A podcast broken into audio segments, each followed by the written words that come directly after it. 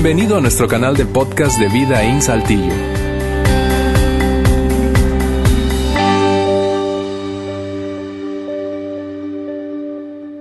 Muy bien, gracias de nuevo por continuar con nosotros y bienvenidos, bienvenidas. Si llegaste después de que comenzó nuestra reunión, eh, esto es Vidaín, gracias por eh, acompañarnos hoy, bien sea ahora mismo en el auditorio o a través de nuestras redes sociales nuestra transmisión en vivo o incluso si estás escuchando este podcast después de que ya ocurrió nuestra reunión. Hoy estamos terminando esta serie que hemos llamado Guardianes de la Inocencia, ese concepto de superhéroes, ¿verdad? Pero que ha abordado un tema extraordinariamente complicado. Si has estado aquí los domingos pasados coincidirás conmigo. Eh, pero al mismo tiempo eh, un tema súper relevante, súper relevante dada la realidad de nuestro país, particularmente nuestras cifras en este gran, gran, gran, gran flagelo que es el abuso sexual infantil. De eso hemos estado hablando y si estás aquí por primera vez, eh, quizás estás pensando, ay, ¿a qué me trajeron? ¿Qué es esto? ¿Por qué vamos a hablar de ello? Ok, hoy vamos a culminar, eh, no siempre abordamos temas tan, complicados, pero decidimos hacer esto, te repito, porque estamos absolutamente comprometidos como iglesia a eh, que los temas que compartamos sean relevantes, sean útiles, aun cuando no se hable con frecuencia de ello. Es el caso de este tema, el del abuso sexual. Además, creemos que ese es uno de esos temas eh, eh, muy buenos para compartir, especialmente para compartir con aquellos padres de hijos pequeños, no solo en inmediato puede venir a tu mente compartir con, pues, con quién, con quien haya atravesado esa terrible realidad, no, sino con a cualquier papá, mamá que tenga hijos pequeños. Es un gran, gran, gran tema para compartir con ellos. De hecho, antes de continuar con el tema de yo quiero hacer algo que no hacemos usualmente eh, eh, aquí en Vidaín, pero sí quiero motivar a quienes están ahora mismo en el auditorio, incluso si nos estás viendo a través de la transmisión, eh, quiero que hagas lo siguiente. Quiero que saques tu teléfono celular, ¿verdad? Y aquí en las pantallas laterales vamos a poner esa imagen, la de la serie, y le saques una foto a esa, a esa pantalla. Y no solamente le saques una foto, a ver, no veo teléfonos ahí, venga, eh, le saques una foto, sino que la postees en tus redes sociales, en las de tu preferencia, ¿verdad? Facebook o Instagram, y utilices estos dos hashtags. Eso es Hashtag todos contra el abuso y guardianes de la inocencia. ¿Por qué? Porque creo que esta es una gran oportunidad. Creo que tú y yo tenemos una gran oportunidad para hacernos eco, eco de lo que significa este flagelo en nuestro país. Hemos dicho, México es el primer productor, vergonzosamente, de pornografía infantil del planeta. Así que postea eso y seguramente alguien te va a preguntar y entonces le vas a decir, mira y métete en esa página y ve la serie o escucha este canal de podcast eh, y escucha esa serie de tres, eh, mensajes eh, que hablan del abuso sexual infantil y cómo prevenirlo. Muy bien, habiendo dicho eso y gracias por tomar la fotografía y postearlo ahí en tus redes con esos hashtags, te decía por eso, por, por qué quise tomar un momento porque Creo que es un tema digno de compartir, digno de compartir, del que se habla poco, y no solo se habla poco, sino que se habla poco en ambientes constructivos. Eh, a pesar de que este flagelo, vuelvo a decirte, es, es, terrible, es vergonzoso, y la posición en la que se encuentra nuestro país es no solamente el primer productor de pornografía infantil del mundo, sino el primer país de abuso sexual que, de los países que forman parte de la OCDE es decir, los países económicamente más fuertes del planeta. De los treinta y tantos países con las economías más fuertes del planeta, México es el número uno en abuso sexual infantil. Y eso es una cosa horriblemente vergonzosa. Pero además de esas noticias terribles, hay cosas buenas pasando, hay, hay, cosas buenas pasando, hay noticias buenas ocurriendo.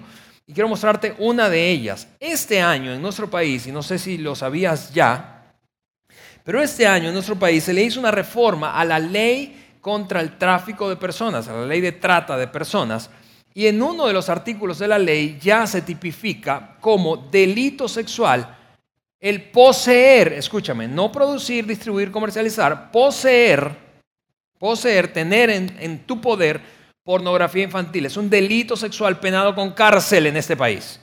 Y eso está ocurriendo a partir de este año apenas. De hecho, voy a mostrarte el, artículo de esta ley que tiene un título larguísimo, pero es la ley contra tráfico de personas. Pero dice esto respecto a la pornografía infantil. Financiar, elaborar, reproducir, almacenar, no importa si lo hiciste tú o no, no importa si tiene fin de lucro o no, Distribuir, comercializar, arrendar, exponer, publicitar, difundir, adquirir. Quien compre pornografía infantil es delito sexual. Intercambiar, sin importar si es con fines de lucro o no. Compartir por cualquier medio y en cualquier momento pornografía de menores de edad es un delito sexual penado con 15 a 30 años de prisión y entre 2.000 a 60.000 días de salario de multa. Y eso es una gran noticia para nuestro país. ¿Por qué? Porque si no hay, escúchame, si no hay demanda, no hay oferta. Si no hay demanda de pornografía infantil, no hay oferta, disminuye la producción de pornografía infantil.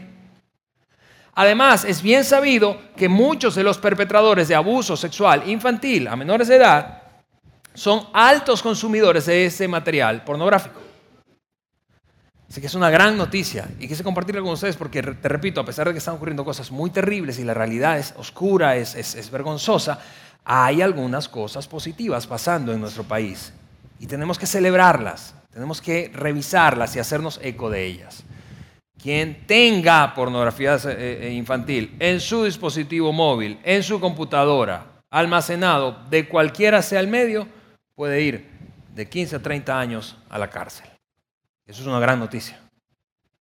Así que, ¿qué hemos dicho hasta ahora en nuestra serie? Bueno, hemos dicho que el abuso sexual, en principio, ¿qué es? Es cualquier tipo de contacto, cualquier tipo de contacto, no importa si es físico, si es, es decir, cara a cara o virtual, cualquier tipo de contacto o conversación donde se busca, el propósito final es explotar sexualmente a un niño, niña o adolescente. Es la definición de UNICEF.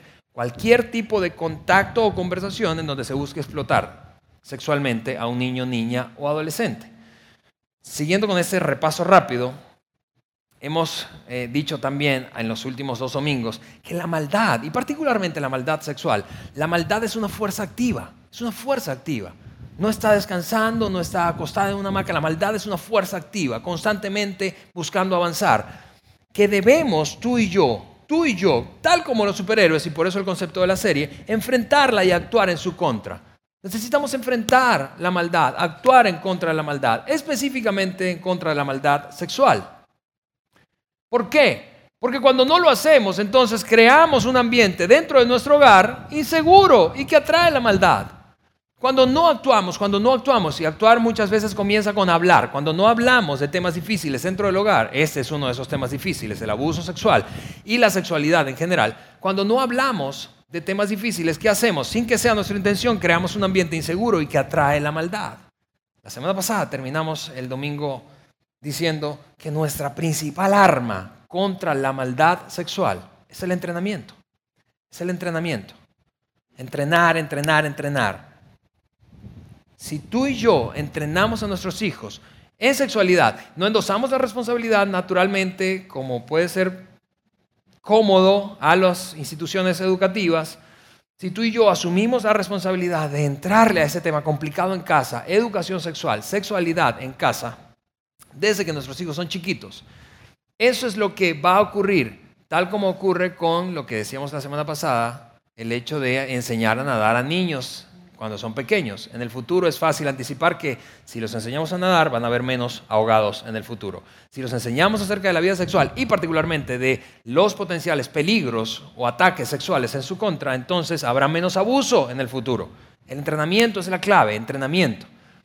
Y eso fue hasta el domingo anterior. Hoy, hoy quiero que respondamos la pregunta, una pregunta incómoda, como toda la serie. ¿Qué si ya pasó? ¿Qué si el abuso sexual ya ocurrió? ¿Qué puedo hacer? ¿Qué debo hacer? ¿Cómo sé si está pasando? ¿Cómo, cómo, cómo ocurre? ¿Y qué debo hacer yo? ¿Cómo debo reaccionar? Bien seas mamá, papá, maestra de escuela, maestro de escuela, adulto significativo en la vida de cualquier niño, niña o adolescente. Ok, para saltar a, esa, a responder esa pregunta, en principio quiero mostrarte lo despreciable que resulta el abuso y la maldad, los planes perversos, en este caso, como, lo que pasa con el abuso sexual, el plan perverso del perpetrador del abuso, cuán despreciable es a los ojos de Dios. ¿Cuánto desprecia Dios la maldad y particularmente contra aquellos que son más débiles? La maldad contra los indefensos, la maldad contra los más débiles. ¿Cuán despreciable es para Dios? Para eso voy a mostrarte una, un fragmento de el registro de las conversaciones que un patriarca judío de la antigüedad llamado Moisés sostuvo con nuestro Padre Celestial mientras transitaba el desierto, eh, luego de haber vivido 430 años de esclavitud en Egipto y guiando en ese trayecto al pueblo judío, más de dos millones de personas, hacia una tierra que resultaba una tierra ideal prometida.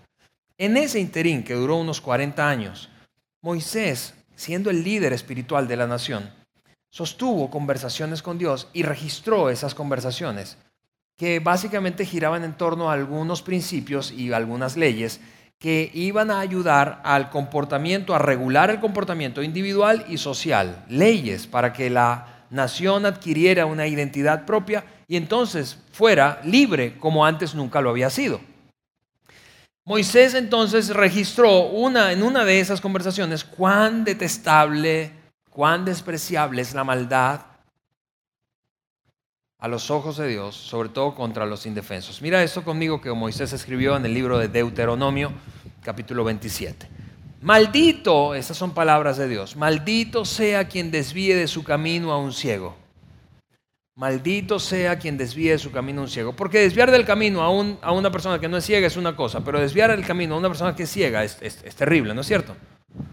Es decir, es evidente el, plan perverso, la maldad, ese plan maquiavélico, cuando se trata de personas que son más débiles, en este caso débil visual. Maldito quien desvíe de su camino a un ciego. Y todo el pueblo dirá amén, es decir, así sea, así sea. Maldito el que haga eso. Y hablando de ceguera, los niños, los niños en algún sentido son ciegos cuando se trata de lo sexual. Son como esa caja sellada que yo tengo aquí. Esa caja sellada.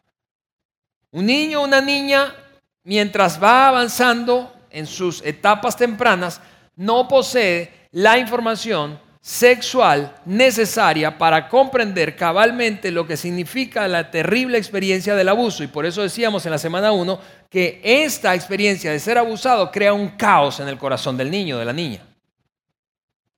Son una caja sellada, no tienen información sexual más que la que poseen por instinto biológico de acuerdo a la etapa de vida en la que están. Cada vez por eso que tú observas, que yo observo a un niño o una niña actuar precozmente, precozmente, sexualmente hablando. Entonces, típicamente ese es el pensamiento que tú y yo tenemos. ¿Dónde habrá visto eso? ¿No es cierto? De algún lado lo sacó. ¿Por qué? Porque tú y yo asumimos, son una caja sellada. Eso no está dentro naturalmente de un niño. Eso no está dentro. Alguien lo introdujo. ¿Dónde lo vio? ¿A quién escuchó? ¿A qué ha estado expuesto después, expuesta? Por eso es que un niño, de nuevo una niña, cuando, por ejemplo, pensando en etapa preescolar, empieza a animar, a estimular a sus compañeritos o compañeritas, y conocemos casos así, a actuar sexualmente de una manera inapropiada a la etapa de vida en la que se encuentran, entonces la conclusión natural es, alguien está introduciendo información. Está siendo expuesta, expuesto a información indebida, inapropiada para su edad. Y aunque no quiero echarme un clavado demasiado profundo, quiero mostrarte apenas, apenas, apenas, de manera muy general, cómo se ven las etapas de vida asociadas al comportamiento sexual de niños hasta la preadolescencia. Mira esto conmigo. De 2 a 4 años, básicamente esto es lo que debe, debe ocurrir, pensando en este concepto de caja sellada, lo que debe ocurrir. Debe ocurrir, pues, pues que hay naturalmente una comparación entre los órganos sexuales suyos, ¿sí? Del propio niño niña y los de los demás. Por eso es que a veces se ruborizas un poco. Porque un niño o niña puede decirle a su mamá, ¿por qué mi hermano tiene eso y yo no? O porque es diferente. ¿Por qué mamá tú tienes boobies y yo no? ¿Sí? ¿Por qué? Porque no tienen el concepto de pudor. Y naturalmente lo que están es, hablando de su desarrollo sexual normal, están descubriendo a través de la comparación que son distintos. que son únicos. Ahora, algo diferente ocurre entre 5 y 9 años en etapas de preescolar, y ya estamos hablando de kinder y primaria, hay mucho pudor y la privacidad es lo que priva, es eh, lo, que prela, pues, o sea, lo que, lo que quieren. Es, en esa etapa cuando los niños empiezan a cerrar la, puerta de su recámara, cerrar la puerta del baño, no quieren que los veas cuando se cambian de ropa, y, es, es, muy pudorosa esa etapa. Esa etapa también está caracterizada por algo más. Típicamente, hablando del sexo opuesto y particularmente de, edades similares a las, de, a las de ellos mismos, un niño entonces podrá decir algo como, al ver besar, al ver besarse a una pareja, guácala ¿Por qué? Porque no hay atracción. Escucha esto, aun cuando hay cada vez más información, es increíble, aun, cuando hay cada vez más información distorsionada acerca de la sexualidad y la precocidad está siendo fomentada, ¿sí? Con bailes que a ti y a mí nos avergüenzan de edades de, de, de esta etapa de edades de niños y niñas, naturalmente, naturalmente no están diseñados para experimentar atracción hacia el sexo opuesto. En todo caso, idealizan a adultos del sexo opuesto. Por eso es que, hombres que están aquí, no me van a dejar mentir, probablemente te enamoraste de tu maestra de kinder. ¿No es cierto? Y pensabas, ay, la maestra es tan linda. Pero naturalmente en esta etapa no hay una fuerte atracción sexual hacia el otro sexo. Hay mucho pudor, mucha privacidad. Es a partir de los 10 años cuando aparece la atracción hacia el sexo opuesto o por el sexo opuesto. Y, te repito, te he decidido mostrar esto porque creo que muchas veces no logramos identificar qué es apropiado en términos de comportamiento sexual para una etapa o para otra. Pero recuerda, los niños son como una caja sellada. Los niños son como una caja sellada. No poseen información que no se corresponde a su edad. Y si esa información está saliendo es porque alguien o algo, o alguna experiencia o alguna persona la introdujo. Lo cual me lleva a empezar a responder las tres preguntas que creo que son la clave de este mensaje. Quiero mostrarte cómo es que ocurre el abuso, es decir, quien, quien, tiene, quien perpetra un abuso tiene un plan perverso, como lo leíamos hace un momento, para desviar a un ciego de su camino. Para desviar, en este caso, a un ciego sexualmente de su camino. Es un plan perverso. Y mira, otro, otro hombre de la antigüedad judía fue un rey muy sabio llamado Salomón escribió acerca de las cosas que él había aprendido en su experiencia y en su observación que Dios detestaba. Y él dijo, siete cosas Dios detesta. Una de ellas es la maquinación de planes perversos. La maquinación de planes perversos. Porque, vamos, todos hemos cometido errores y todos hemos hecho daño a otros sin que sea nuestra intención necesariamente. Pero algo diferente es cuando maquina a alguien un plan para hacer daño, para hacerle daño a otro. Dios detesta eso. Y Salomón lo refirió, lo escribió. Quiero mostrarte cómo es que ocurre ese plan perverso de un perpetrador de abuso sexual infantil. Y aunque seguramente cada caso es particular, hay ciertos patrones que se repiten y te los voy a mostrar ahora mismo. Un, primera pregunta, ¿cómo ocurre el abuso? un perpetrador de abuso sexual, primero lo primero que hace es desarrollar un ambiente de confianza básica. Confianza. Recuerda, hemos dicho, 9 de cada 10, 90% de los abusos ocurren en el hogar de ese niño, niña o adolescente. Dentro del hogar. Contrario a la creencia popular que dice que los extraños son los que perpetran abuso. Nueve de cada diez abusos son cometidos por cercanos, familiares o amigos cercanos a la familia. Así que desarrolla un ambiente de confianza básica. Lo segundo que hace es que crea una atmósfera de secretos. ¿Por qué? Porque esta es la palanca fundamental del abusador para poder hacer el daño que hace. Sin un ambiente de secretos no puede. No puede hacerlo. Establece entonces un contacto físico progresivo, es decir, empieza a medir los límites empieza a medir los límites, a ver hasta dónde genera incomodidad y hasta dónde aquel niño, niña o adolescente le permite. Y finalmente entonces mantiene, mantiene ese secreto a través de la amenaza, de la manipulación, de la coerción, del soborno. Pero hará lo que sea para mantener el secreto. ¿Sabías, por ejemplo, sabías que, hablando de secreto, del secreto que, al que echan, del que echan mano, de la palanca principal del perpetrador de abuso, ¿sabías que una vez que un abuso es develado, es decir, que un niño, una niña, un adolescente eh, dice que, qué está pasándole, cuando lo dijo ya han transcurrido en promedio dos años, dos años de estar viviendo esa experiencia terrible. Dos años. El secreto es la palanca principal de un abusador. Y lo ejerce, te repito, a través de la coerción, de la amenaza, de la manipulación, del soborno.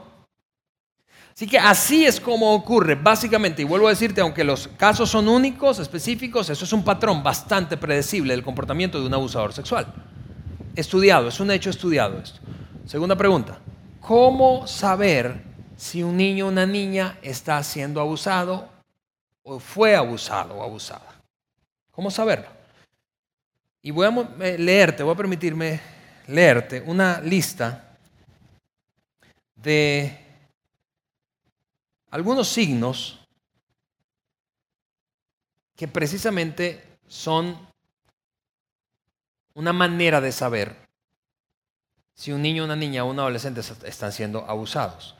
Ahora, déjame aclarar esto. Algunos de esos signos son físicos, algunos no son físicos, son más del tipo de, más del tipo, eh, de signos de comportamiento o signos eh, psicológicos. Y, eso es así ¿por qué? Porque 8 de cada 10 abusos, 8 de cada 10 casos de abuso, en 8 de cada 10 casos no se logran observar signos físicos del abuso. En 8 de cada 10 casos. Estos signos que voy a leerte a continuación, vistos aisladamente, es decir, uno solamente, no representa necesariamente que un niño, una niña, un adolescente están siendo abusados, pero cuando combinas la combinación de estos signos, cuando hay varios de ellos, deberíamos prender las alertas y al menos despertar nuestra inquietud. Y por eso quiero leerlos todos uno a uno. Eh, porque de otra manera, quizás estemos nosotros ciegos, ajenos a lo que está ocurriendo. ¿Cómo saber? Si ves algunos de estos signos, varios de estos en la, vida presentes, en la vida de un niño, niña o adolescente. Te los leo rápidamente. Culpa y vergüenza. Es un comportamiento lleno de culpa, de vergüenza, una baja autoestima, un concepto bajo de sí mismo.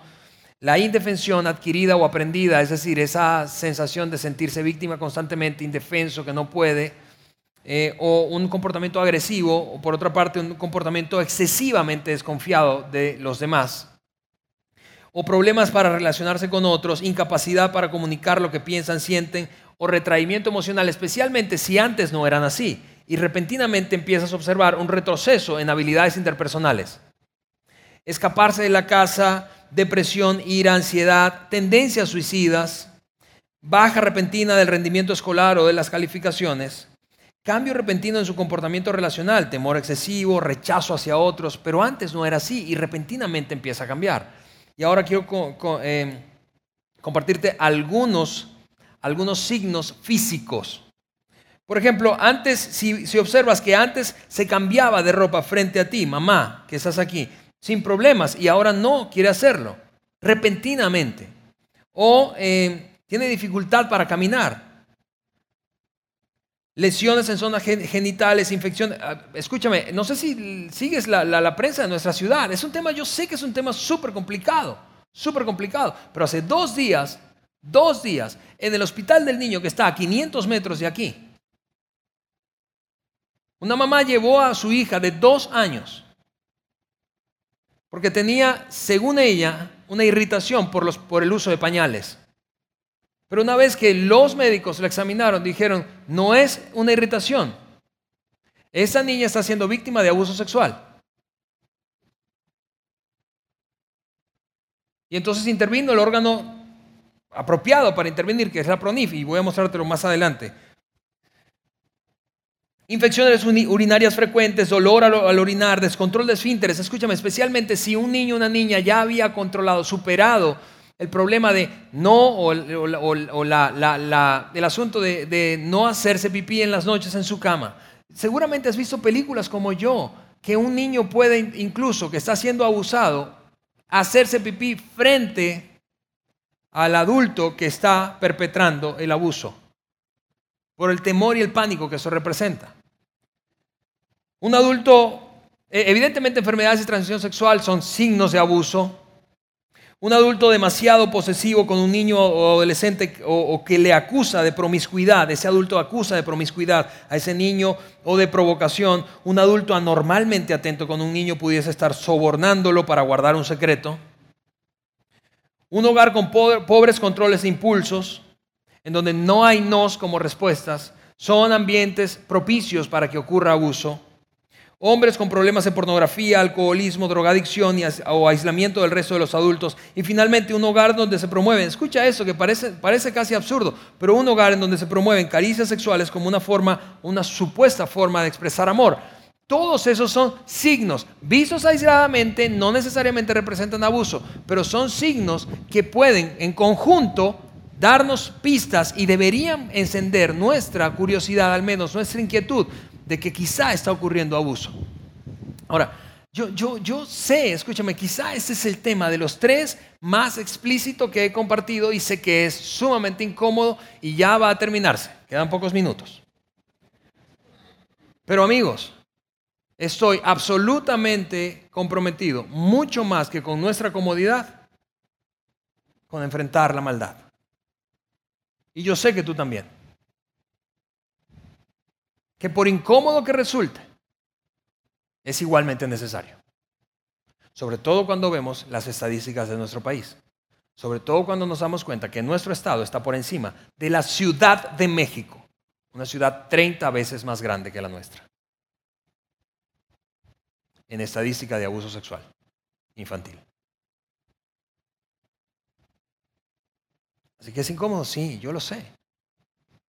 Si tú me preguntas si yo hubiese querido escoger otro tema, claro que sí. Pero el desgraciado de Juan está viajando, entonces me toca a mí.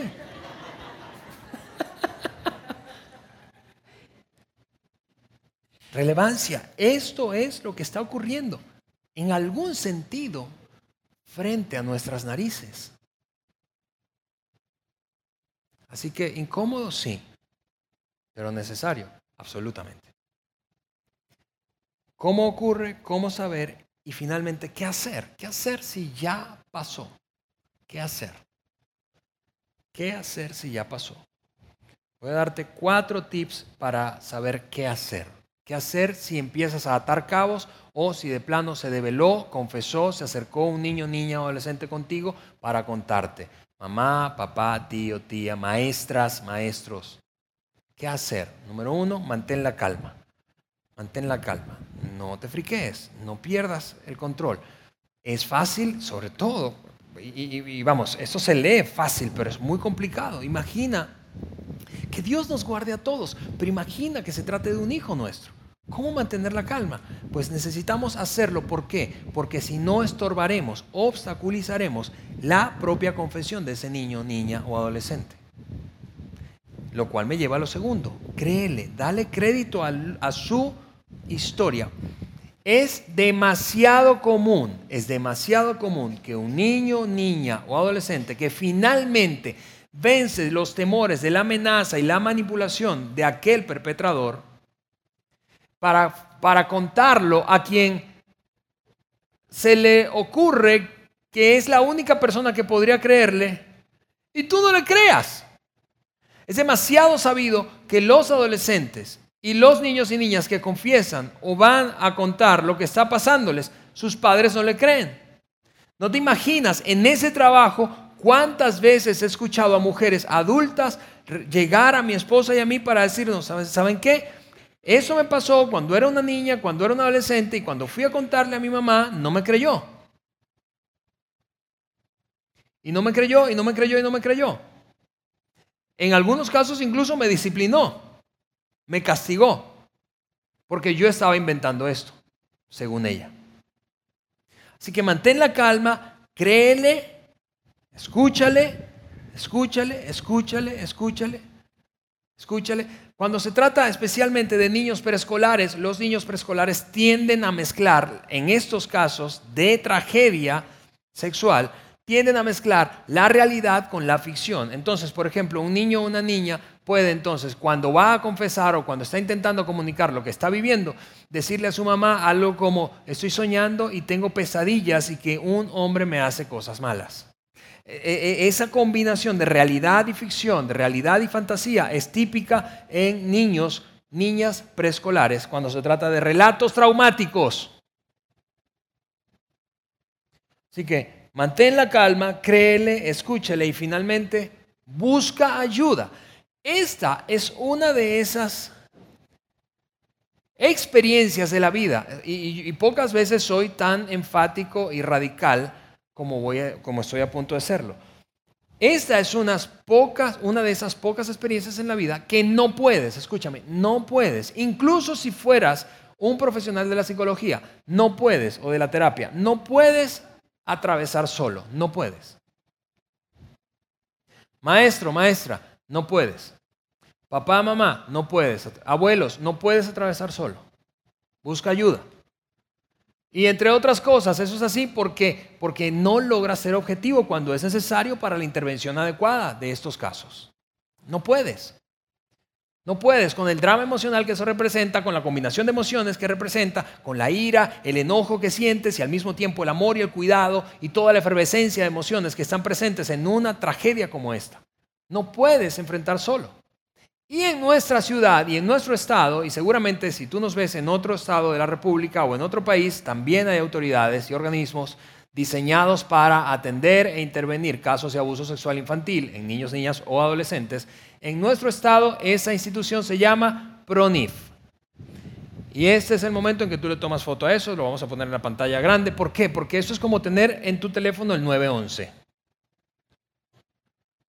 Esos teléfonos, Dios quiera que jamás los tengamos que usar, que nunca los tengamos que usar. Pero esa es la delegación de la PRONIF, de la Procuraduría, que protege a los niños, niñas y adolescentes de nuestro Estado.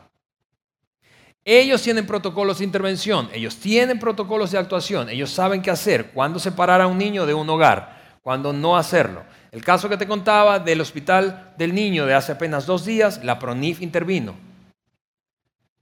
Tienen patrullas de la PRONIF para ir y visitar las casas en donde está habiendo violencia, no solamente violencia sexual, sino de cualquier tipo, pero atienden a la niñez y adolescencia en riesgo.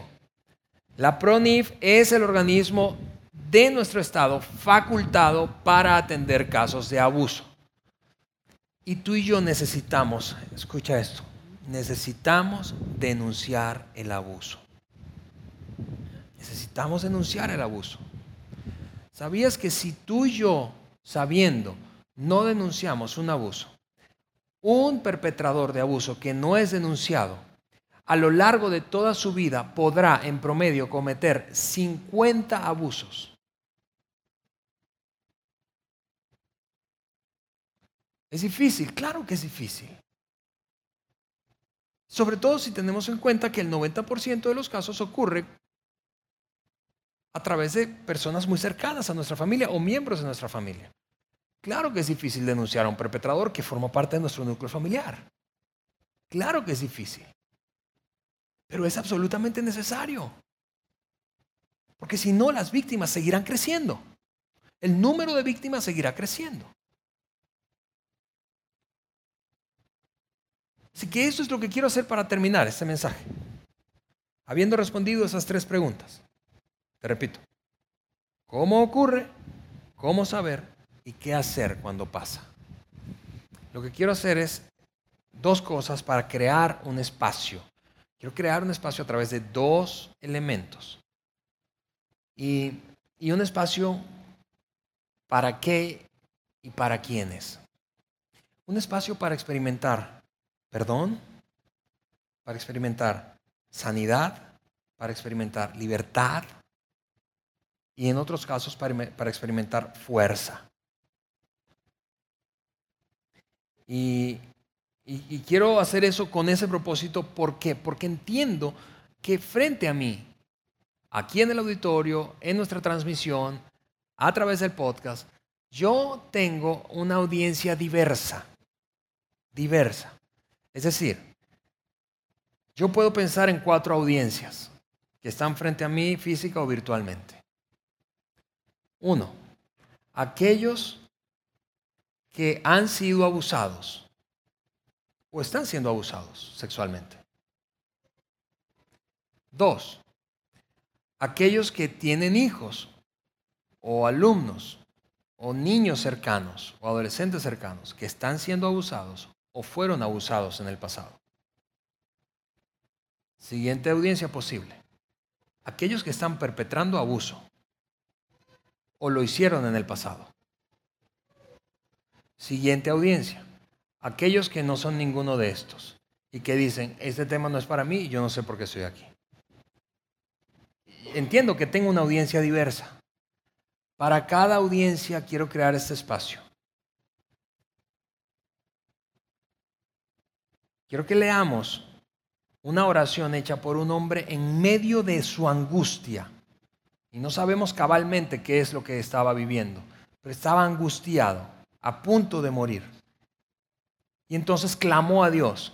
Y Dios le respondió. Yo quiero que veamos la respuesta que Dios le dio a este hombre, que fue el rey David, un rey de la antigüedad en el Israel de entonces.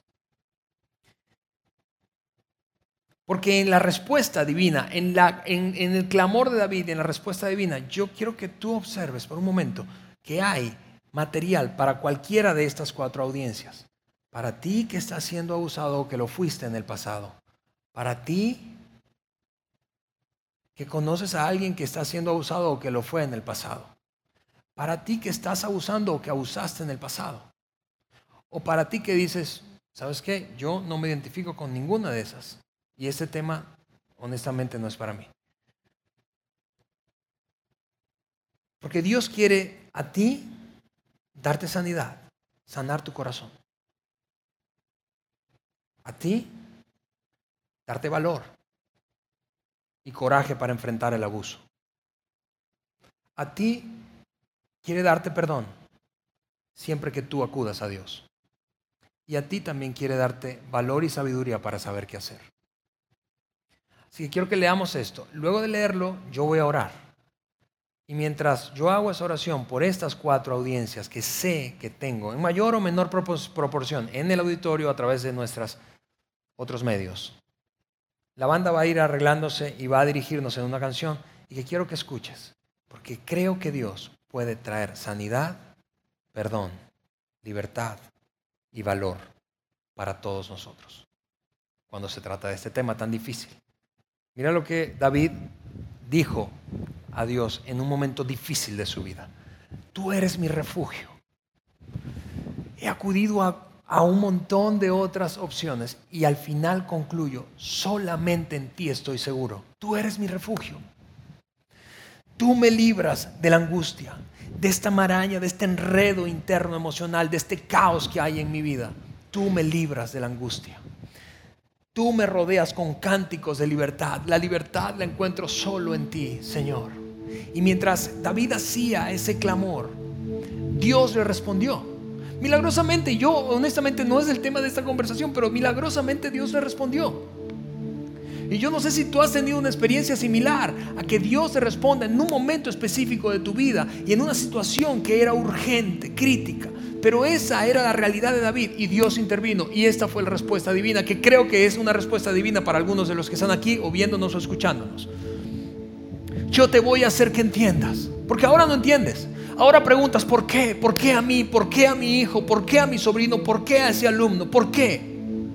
Yo voy a hacerte que entiendas. Yo voy a hacerte que entiendas, pero no solo eso, voy a enseñarte el camino en que debes andar, porque ahora todo es oscuridad, pero en el futuro hay una esperanza, hay luz y quiero enseñarte el camino hacia la esperanza. Y no voy a quitarte los ojos de encima, porque he decidido acompañarte, he decidido estar contigo. Escúchame, esta, es una palabra para algunos de los que están en este lugar. Sin importar cuál ha sido tu experiencia, cuál está siendo, Dios quiere traer perdón, libertad sanidad valor en medio del caos que un flagelo como este representa. Así que con eso dicho, yo quiero que me permitas orar antes de escuchar a la banda dirigirnos en esta canción. ¿Podrías inclinar tu rostro allí y cerrar tus ojos para no distraerte? Señor, te damos gracias, Dios. Es difícil este tema, claro que es difícil, Dios. Claro que es complicado, claro que es tensionante, Señor, pero es necesario, es necesario. Es necesario para sanar el dolor, es necesario para sanar las heridas, es necesario para, para abrazar una postura más valiente. Es necesario para actuar con sabiduría, es necesario, Dios mío. Y hemos decidido abrazar esa responsabilidad como iglesia.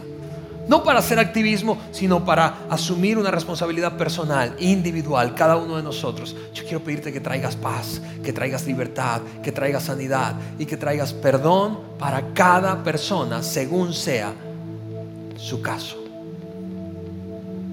Y que en la medida en que transcurre los días, las semanas, los meses y los años, se cumpla esa palabra que tú mismo le diste a David te haré entender y te enseñaré el camino en que debes andar. Sobre ti fijaré mis ojos. Te pido eso en el nombre de Jesús. Amén. Gracias por haber escuchado este podcast de Vida en Saltillo. Si deseas escuchar estos mensajes en vivo, te invitamos a que nos acompañes todos los domingos a nuestro auditorio para más información sobre nuestra ubicación y horarios, entra a vidainslt.org o síguenos en nuestras redes sociales como Facebook, Twitter e Instagram. Nos vemos la próxima semana.